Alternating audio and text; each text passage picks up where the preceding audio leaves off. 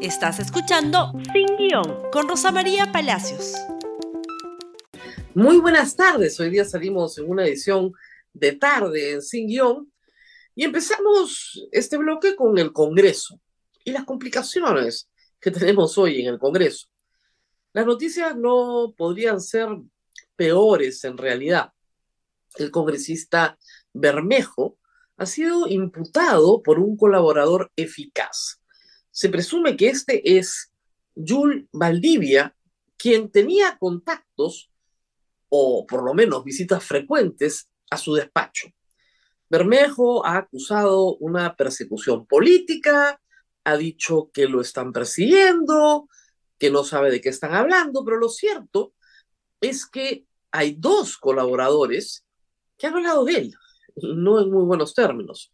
El problema de Bermejo es el siguiente. Su asesor, que dije que no era asesor técnico, y este señor Jules Livia están en prisión preliminar. Ya se ha solicitado una prisión preventiva y se va a evaluar el caso de estas personas y otras que los acompañan.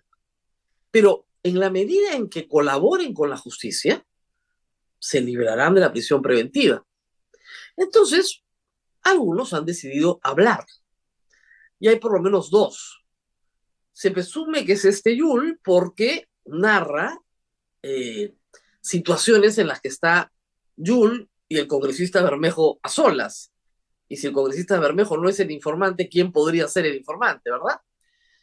Pero de lo que se trata es de lo siguiente, de una antigua modalidad que se repite año tras año en el Congreso de la República.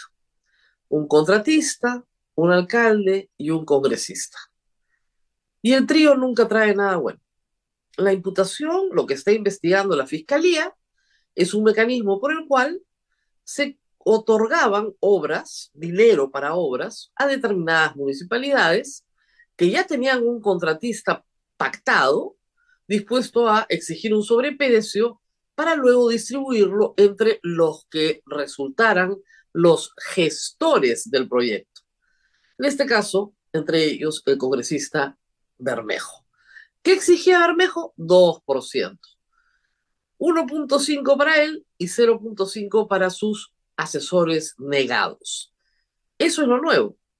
La imputación es que le llevaron 40 mil soles en efectivo a un domicilio donde vivía su esposa, que él no aceptó recibir ese dinero en ese lugar y más bien pidió que se lo entregaran a su asesor negado, el asesor técnico. 40 mil soles que eran parte de un paquete de 150 mil soles y que las llamadas telefónicas que se han escuchado, donde participa el alcalde Ipanaqué, que ya no es alcalde de la Unión, tienen que ver con justamente estas transacciones. Todos los que hablen, si aportan pruebas, si tienen llamadas telefónicas, WhatsApps, visitas, etcétera, pueden colocarse en el lugar de los hechos varias veces no van a ir a prisión preventiva. De hecho, no la están pidiendo ya para el señor Yul. El señor congresista Guillermo Bermejo tiene todo el derecho de defenderse, por supuesto, y alega que hay una persecución contra él.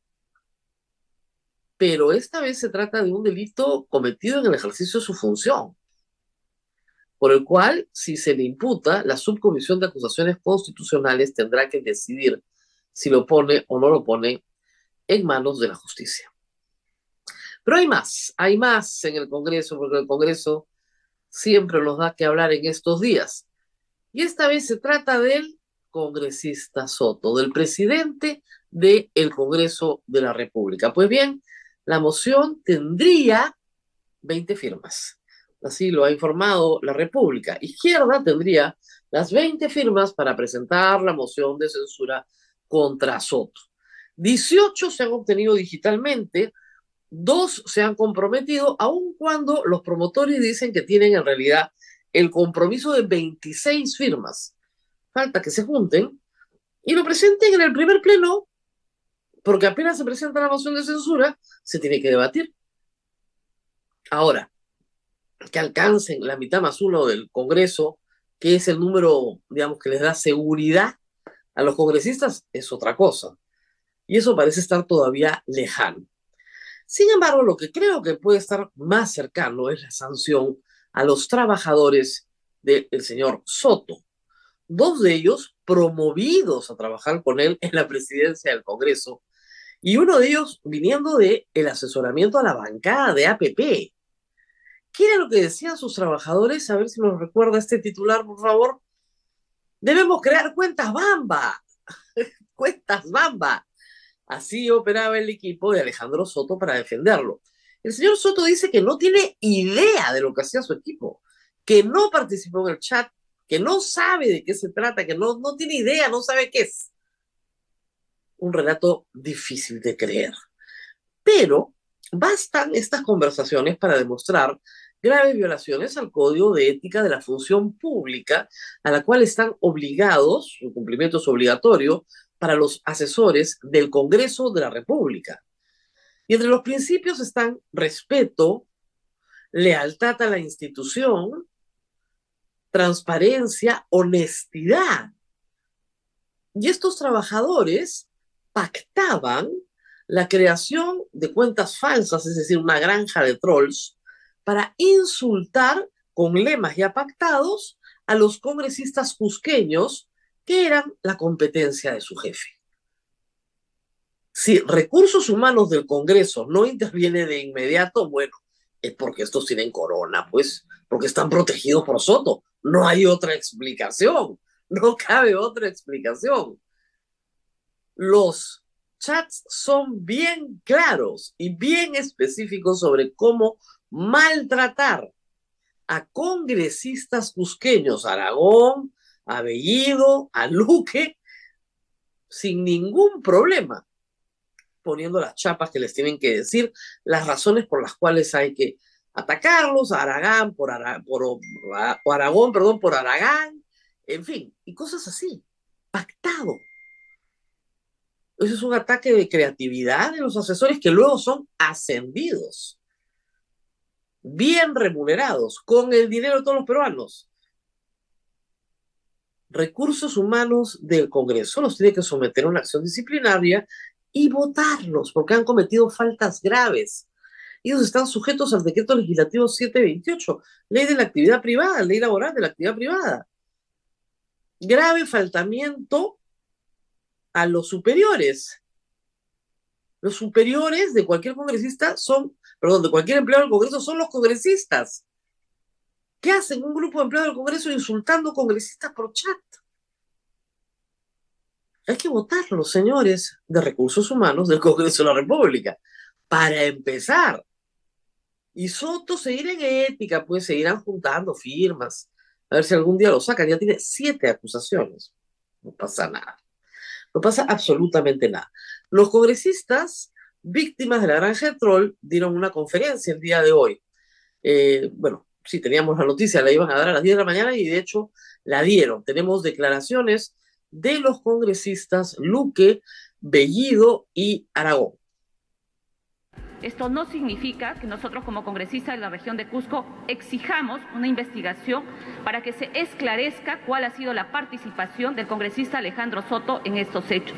Yo particularmente considero que todo congresista tiene que ser responsable de las acciones que desarrollan sus trabajadores, porque los trabajadores de confianza son contratados a solicitud de un congresista de la República. Si bien el Congreso de la República hace la contratación, son contratados a solicitud. Y quiero señalar que varios de esos trabajadores, por lo menos dos, además trabajaban, trabajaron en su momento en el grupo parlamentario Alianza por el Progreso y hoy están en la presidencia del Congreso.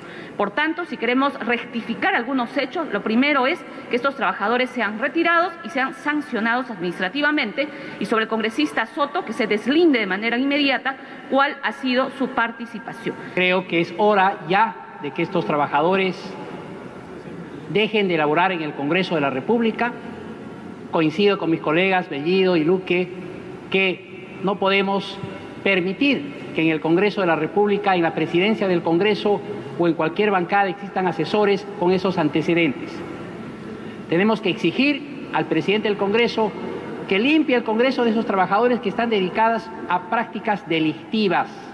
Se les paga un sueldo en el Congreso de la República para que trabajen por el país, no para denigrar, para atacar a sus colegas parlamentarios. Nuestra solidaridad con nuestra colega congresista Ruth Luque desde la bancada cusqueña, que el día de ayer ha sido agredido y ese tipo de agresión es recurrente, permanente, no podemos permitir. No solo agreden a las personas que reclaman o que luchan en las calles, no solo el terruqueo es hacia ellos, sino también a quienes venimos de las diferentes regiones y aquí cumplimos una función por haber sido elegidos.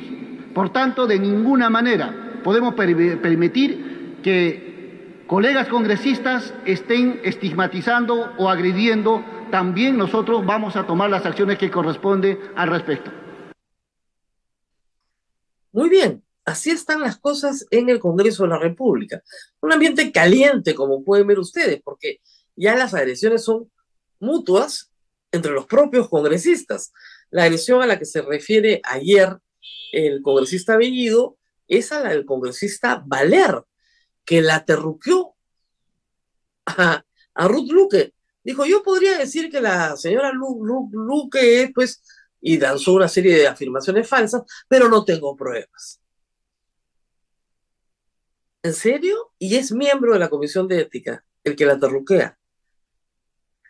El caso de Sirit Bazán sí ha tenido un final un poco más feliz. Como ustedes recordarán, hace días contamos que la congresista durante su semana de representación visitó Comas, donde el alcalde le montó un espectáculo. Es decir, puso a personas para que la griten y la insulten. Y luego hizo un TikTok diciendo Comas rechaza el terrorismo. Bueno, la señora plenamente identificada, se rectificó. La que gritaba, la que le decía terrorista, dime dónde están mis muertos en Ayacucho, que luego se enteró que Siri Tuazán había nacido en 1990 y que en la época de Ayacucho Sigrid Bazán ni siquiera existía y que, digamos, cuando se entregó el informe de la Comisión de la Verdad tenía 12 años, bueno, no le quedó más remedio que rectificarse. Veamos el tuit de la congresista Sirit Bazán. La señora Ana Beatriz García, ese es el nombre de la mujer que gritaba enloquecida, se rectifica por las mentiras que dijo sobre mi persona durante mi visita a Comas y que malintencionadamente fueron replicadas en las redes sociales del alcalde de Comas, Ulises Villegas. Basta de terruqueo. En la carta, la señora Ana Beatriz García Siles, que está plenamente identificada, pide disculpas por los agravios y se rectifica en todo lo que ha dicho.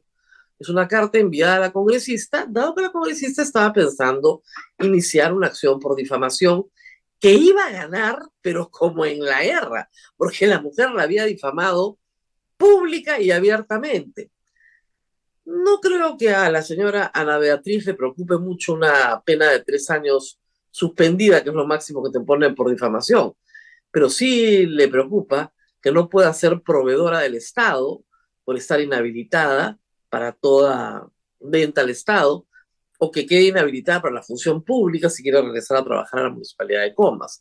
Ahí es donde más les duele. Y sería bueno que los demás que participaron en la aquelarra de insultos pasen por lo mismo. Por eso, cuando alguna de estas personas que suele insultar trate de postular un cargo público, hay que iniciar las acciones inmediatamente. Porque ahí sí se hacen chiquitos todos. Este es el ambiente en el Congreso de la República. Lamentablemente. Pero en el Ejecutivo las cosas no están mejor. Vamos a la pausa y regresamos para hablar de nuestro primer ministro en el Congreso de la República esta mañana.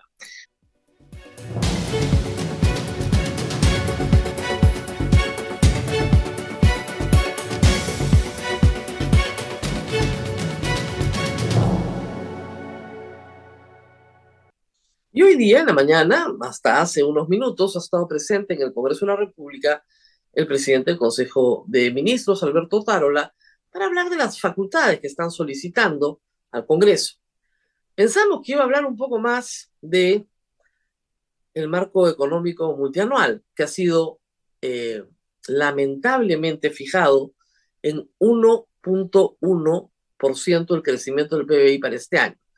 Pero no, fue sobre el pedido de facultades. Delincuencia y narcotráfico requieren respuesta rápida, ¿no? Muy bien. Reitero, yo pensé que íbamos a hablar de otras cosas más.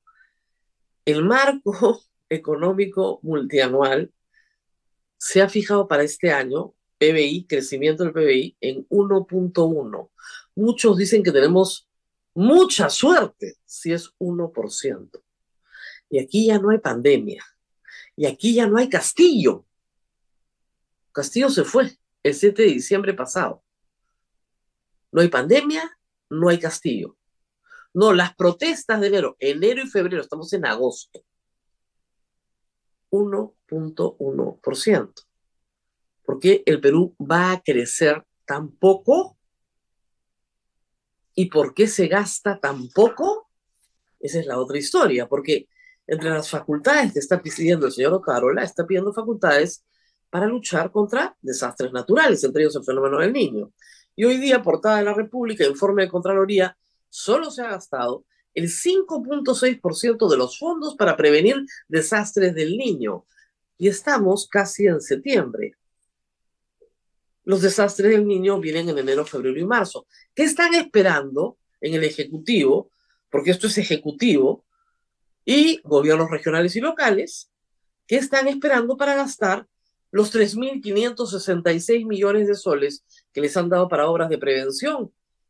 Solo han gastado 200 millones y van al Congreso a pedir facultades para hablar más sobre el fenómeno del niño, la verdad es que francamente no, no se entiende muy bien esto. Discúlpeme, pero me parece un poco extraño que se siga pidiendo, ¿no es cierto?, eh, facultades para manejo de desastres cuando el señor presidente del Poder Ejecutivo, el presidente del Consejo de Ministros, perdón, tiene que responder sobre cómo se ha gastado la plata. La Contraloría le ha dicho al, mes, perdón, le ha dicho a la, a la, Contraloría que no tiene que alarmar a la gente, pero en fin. Va el señor Otárola, presenta esta agenda, por favor, la agenda de la mañana, si me ayudan. Creo que está ahí. Y los temas son seguridad ciudadana, gestión de riesgo de desastres, infraestructura social y calidad de proyectos y meritocracia. Esos son los cuatro temas que van a tratar. Seguridad ciudadana, repito, gestión de riesgo de desastres, infraestructura social y calidad de proyectos, meritocracia. Espero que lo de la meritocracia vaya, en serio, ¿no? Pero en fin, gestión de riesgo de desastres, no sabemos para qué quieren, como digo, si no gastan la plata. Infraestructura social y calidad de proyectos, bueno, esto ya debería estar resuelto, pero en fin. Pero lo que preocupa sobre todo es el tema de seguridad ciudadana. Hay varios proyectos de ley, han dicho que no es el plan Bukele, es el plan Boluarte, que es mejorado, ha dicho el ministro de Economía. Pero les quiero hacer notar, esto es la página 33 del proyecto de ley presentado. El proyecto de ley tiene 105 páginas, ¿ok?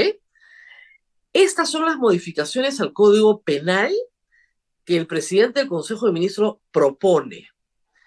Y esto ya fue alertado ya hace algunos días en el programa de eh, Marcos y Fuentes, La Encerrona. Jonathan Castro advirtió sobre esto y la verdad es que es bastante preocupante. Para el Código Penal, ¿qué quieren? Lean, ¿ah? Tipificar de manera autónoma la colaboración al entorpecimiento del funcionamiento de los servicios públicos y al delito de disturbios, a fin de llenar el vacío en ciertas formas de participación para la comisión de dichos delitos. Existen otros tipos penales que regulan de manera autónoma la colaboración y financiamiento a fin de considerar como autores y no como partícipes a quienes realizan estas conductas. Por ejemplo, el delito de terrorismo. La colaboración y el financiamiento terroristas son figuras autónomas, sancionables penalmente, sin necesidad de ejecutar un acto terrorista. Entonces, lo que quieren es que tú no ejecutes un disturbio que ya tiene un tipo penal, un daño a la propiedad pública y privada que ya tiene un tipo penal, tiene un tipo penal. O tú no haces nada, pero la fiscalía presume que tú has colaborado. Dios sabe en qué forma, una colecta para que las personas viajen a Lima, por ejemplo, esa colecta es delictiva. Porque tal vez más adelante se produzca un disturbio. Entonces tú por colaborar en la colecta vas preso. realmente, después de haber matado a 49 personas, pueden presentar algo así, pero lo que sí es peor, por favor, póngalo de nuevo. El segundo tipo penal que quieren, sancionar a los instigadores del delito de disturbio, toda vez que en el marco de las protestas se han perpetrado, como se ha mencionado anteriormente, los delitos de disturbio y de los servicios públicos, ilícitos que muchas veces han sido cometidos, porque claro que se hay, o sea, el delito de disturbio ya existe, entorpecimiento de los servicios públicos ya existe, o sea, lo que llamamos comúnmente toma de carreteras ya está penado, pero quieren más, dicen, ilícitos que muchas veces han sido cometidos a consecuencia de instigación, incluso de funcionarios públicos y de comunicadores que utilizando medios de comunicación masivos han convocado a distintas marchas, incluso incitando a la violencia. O sea que sin incitar a la violencia también es un crimen, porque incluso ahí es un agregado, ¿no? Incluso, o sea, si nosotros decimos, oiga, tenemos que salir a protestar contra el gobierno, nos meten presos por instigadores al delito de disturbios. Para eso ha ido Tarola al Congreso, para inventarse unos tipos penales que no existen, a ver si nos meten presos a todos. Yo fui el 18 de julio a una protesta en Lima y a mucha honra porque estuve con mucha gente que realmente está harta de lo que está haciendo este gobierno. ¿Qué van a hacer? ¿Me van a meter presa por asistir? ¿Por respetar la constitución que garantiza el derecho constitucional a la reunión pacífica y sin armas? Eh, ¿Me van a meter presa porque ejerzo la libertad de tránsito? ¿Porque ejerzo la libertad de pensamiento? ¿Porque le informo al gobierno que no hay delito de opinión? Esas son las facultades que quieren pedir. ¿Para qué? para justificar nuevamente y por enésima vez lo que hicieron en diciembre, enero y febrero, que no tiene perdón. Porque mataron a 49 personas con proyectil de arma de fuego, siendo inocentes, sin tener derecho a un juicio justo, que era lo único que se pedía, que no se matara, que si una persona comete un delito se le detenga, pero no se le mate. Ahora quieren que los medios de comunicación social no hablen de las protestas, porque eso es instigación. Vamos a ver qué tan lejos llegan. Claro, tienen un tribunal constitucional que va a decir que sí, que ningún problema, y además la comparación con el delito de terrorismo francamente es penosa, y tienen un Congreso que es funcional a sus requerimientos. Porque déjense de cosas, quien gobierna hoy en el Perú no es pues Dina Boluarte, ¿no? Eso ya lo sabemos. Gobierna Alberto Tarola. ¿Qué ha dicho que van a respetar la Constitución? ¿La respetaron en diciembre? ¿La respetaron en enero? No creo, ¿no? Bueno, amigos de la prensa, ahora el gobierno viene por nosotros. Hay de usted que diga que la gente debe protestar cuando es víctima de una injusticia. Hay de usted que diga eso vienen por ustedes. Muy bien, nos tenemos que despedir. Esto ha sido todo por hoy. Nos reencontramos el día jueves, porque mañana es feriado. Vayan a ver a Santa Rosa. Nos reencontramos pasado mañana. Gracias por escuchar Sin Guión con Rosa María Palacios. Suscríbete para que disfrutes más contenidos.